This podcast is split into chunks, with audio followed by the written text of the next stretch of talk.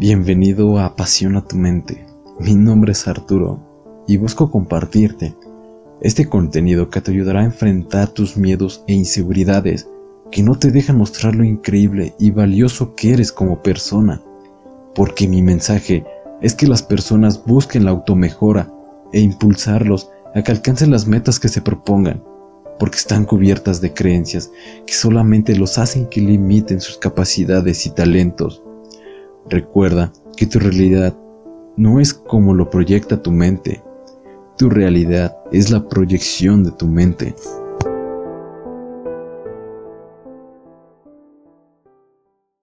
Hola, ¿qué tal? Bienvenidos a otro podcast en Apasiona tu mente. Su servidor Arturo.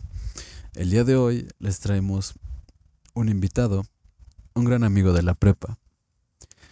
Y con ustedes, Daniel Hernández. ¿Cómo estás, Arturo? Bien, bien. Me da mucho gusto que me hayas dado la oportunidad de poder estar aquí con todos tus oyentes de Apasiona tu mente. Y pues nada, debemos de comenzar a platicar sobre cosas serias, ¿no es así? Para mí es un placer traerte al programa, ya que al ser amigos, pues te conozco, tu forma de pensar, tu forma de ver la vida es muy similar a la mía. Además de que tú tocas otros aspectos que por alto no, yo no los, no los veo. Por eso traje el programa. Em, para comenzar con esto, para iniciar con una pregunta, ¿tú qué opinas acerca de los proyectos de vida? De los proyectos que la gente se tiene a sí mismos para alcanzar algún objetivo o cumplir alguna meta? Pues un proyecto de vida es un gran plan. A veces cuando uno es joven ya sabes, cuando estamos en la secundaria y demás. Muchas veces no nos ponemos a pensar en este tipo de cosas, pero cuando las analizas realmente es algo muy relevante, algo que podría ponerle un gran peso a tu vida, porque ya llevas un rumbo. Hoy en día muchos jóvenes, pues al final y al cabo, es vivir el día al día.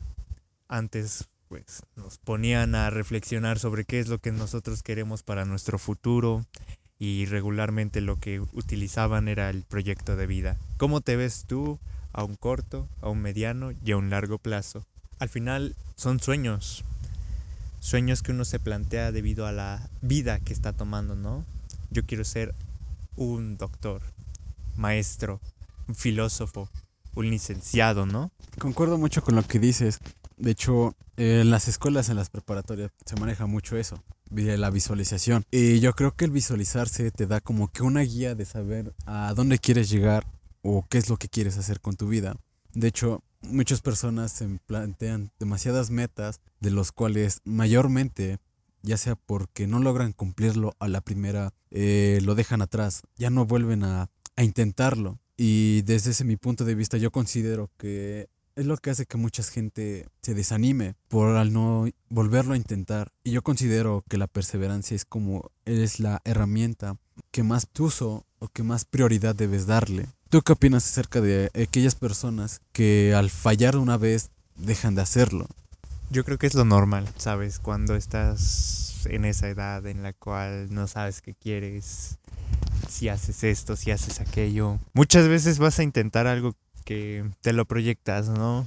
Quiero ser, yo que sé, un gran arquitecto. Pero tú ves tus dibujos y sientes que no es lo tuyo. Al final de cuentas terminas abandonando ideas que poco a poco desaparecen y se quedan en el olvido. Tal vez iniciaste queriendo ser un buen arquitecto y ahora quieres ser simplemente un secretario que podría quedarse toda su vida sentado en una silla solamente pensando en lo que pudo ser y nunca fue. Regularmente sucede muy a menudo, ¿no? Tenemos un camino recto, el cual debemos de seguir, y como todo, caemos. De nosotros depende si queremos levantarnos o no. Y muchas veces cuesta, y ese sufrimiento para levantarse es lo que nos empuja a olvidar todo lo que realmente queremos. Eso es muy cierto lo que acabas de decir. De hecho, otro punto muy interesante es la visualización que tienen las personas. A veces el influir, el entorno en donde tú influyes o en donde tú perteneces, como que tiene una influencia muy em, a un punto de autoestima muy alto. Por ejemplo, en las familias donde todos han sido doctores y tú como hijo tal vez deberías seguir con el lineaje. Y al intentarlo, eh, te das cuenta que tal vez no es lo tuyo o tal vez no tienes los, el talento o la habilidad para hacerlo, pero sí tienes habilidad y talento ante otras cosas. Pero ahí es donde viene surge como que el, la decepción el visualizarte, tal vez el formar parte de, un círculo de amistad, un círculo amoroso, ya sea entre familias y amigos, es como que lo que hace que te desanimes mucho al, dejar de hacer algo, dejar al perseguir tus metas, por querer pertenecer a algo. Y esa pertenencia considero que es algo que, que puede dañarte si no eres consciente de lo que realmente tú quieres.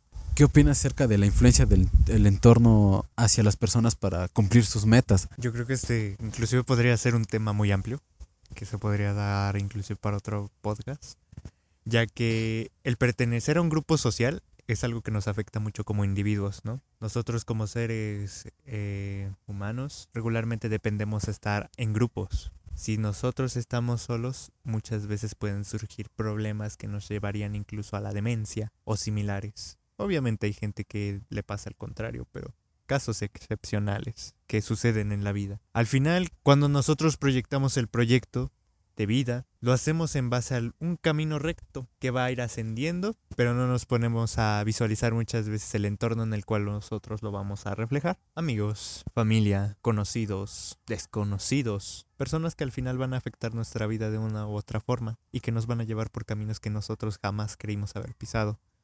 Es más, ni siquiera estaban reflejados en un proyecto. El proyecto de vida es lo básico, ¿no?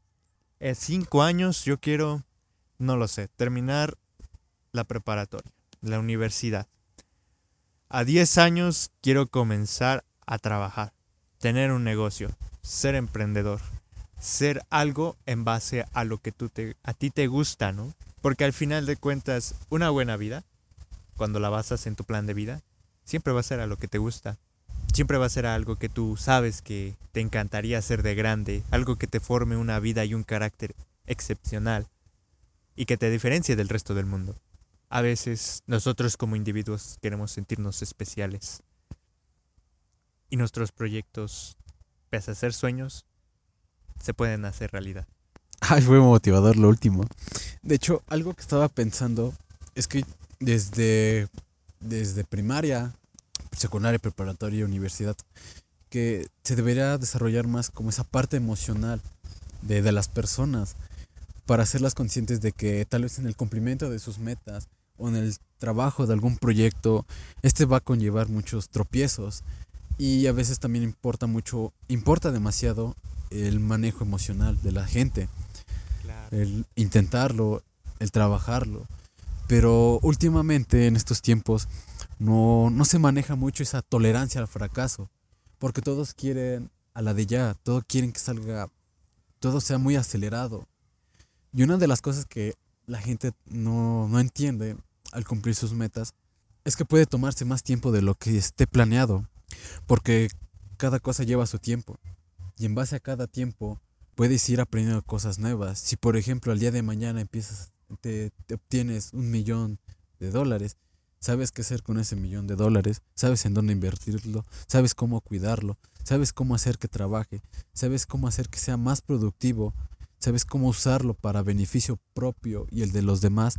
Yo considero que también el ser eh, muy realista con tus temas, con tus proyectos, con tus metas, el ser realista de que puedes fracasar y que necesitas puede que inclusive un poco más de tiempo de lo que esté planeado en el tiempo en lo que tú vas planeando tus proyectos. Es que es muy importante también el considerar que puede tardar más y lo que más se disfruta es el proceso porque vas aprendiendo más cosas. Empiezas a enfrentarte a nuevos retos, a nuevas sensaciones que tal vez nunca creíste experimentar o pasar. Pero yo considero que es algo que nos hace crecer como humanos, como personas, ese dolor por querer y trabajar por algo bueno para nosotros. ¿Qué opinas acerca de esto, Daniel? La verdad es que es muy claro. Al final un, un proyecto de vida va enfocado a definir lo que vas a tratar de realizar durante todo tu, toda tu estadía dentro del mundo. Afectan muchas cosas. Es algo innegable, es una variable que nosotros mismos no podemos controlar y se descuantifica en muchas partes. Te comentaba hace un momento, uno tal vez puede iniciar con algo y terminar con algo completamente distinto. Lo importante aquí es que realmente sientas que eres bueno en eso. O no solo bueno, sino que sientes que eres excepcional. Eres uno entre un millón. Hay que enfocar las cosas a lo que realmente queremos. El modelo antiguo de vida era basarse en la clase en la que querías estar destinado. Puede que a ti te gustara dibujar, pero debido a tu estatus económico no te podías dar el lujo de dibujar, ya que era algo que en aquel entonces no manejaba mucho dinero. Lo podemos ver claramente con nuestros padres, que te asegura que muchos de ellos no les gustaría estar en otra parte, pero para poder sacar adelante algunas cosas hay que sacrificar otras. Modelos antiguos eran lo que manejaban, basarte en lo que te iba a dar dinero, en lo que te iba a dejar un beneficio. Yo creo que de igual forma es por eso que mucha gente cuando llega a mayor, a viejo, suele ser infeliz.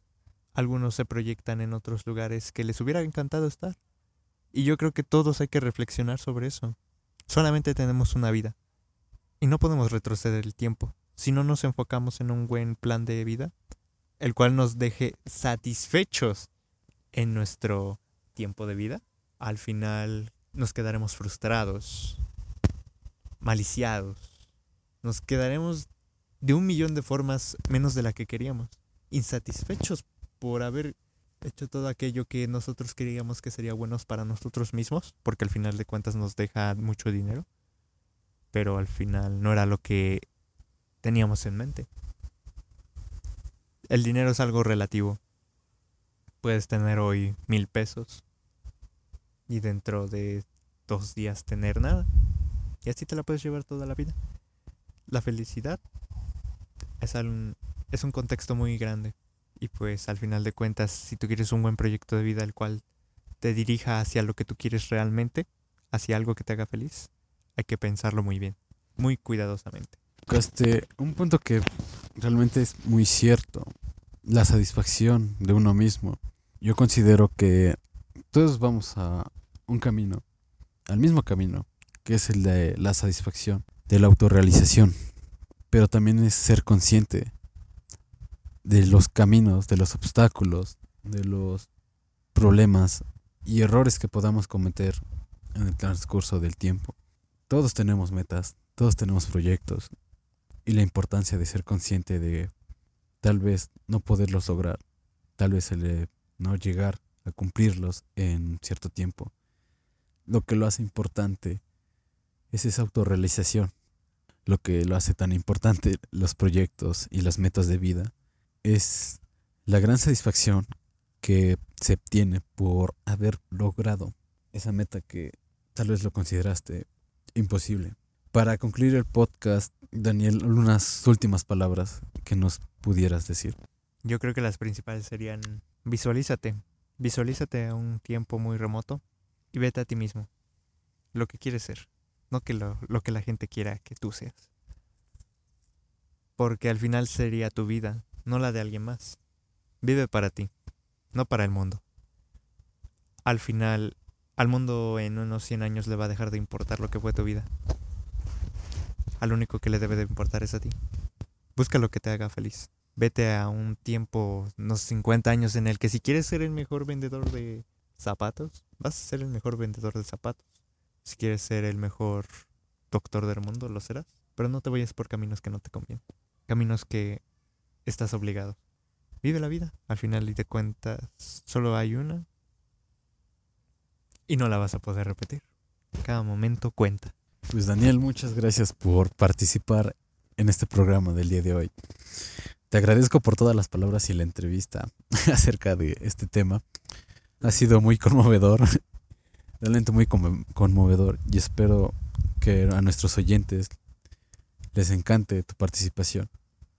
No va a ser la última vez que vengas al programa. Con gusto, con gusto, Rey. ¿Y dónde podemos saber más de ti? Pues en Facebook me pueden encontrar como el Dani, el buen Dani. En YouTube, en TikTok, de igual forma, el Dani. Para cualquier información. O si gustan seguirme, Ahí están mis redes. los estoy estar esperando. Pues muchas gracias Daniel. Mi nombre es Arturo Reyes.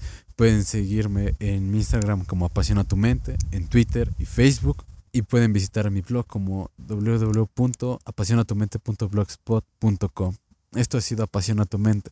Muchas gracias.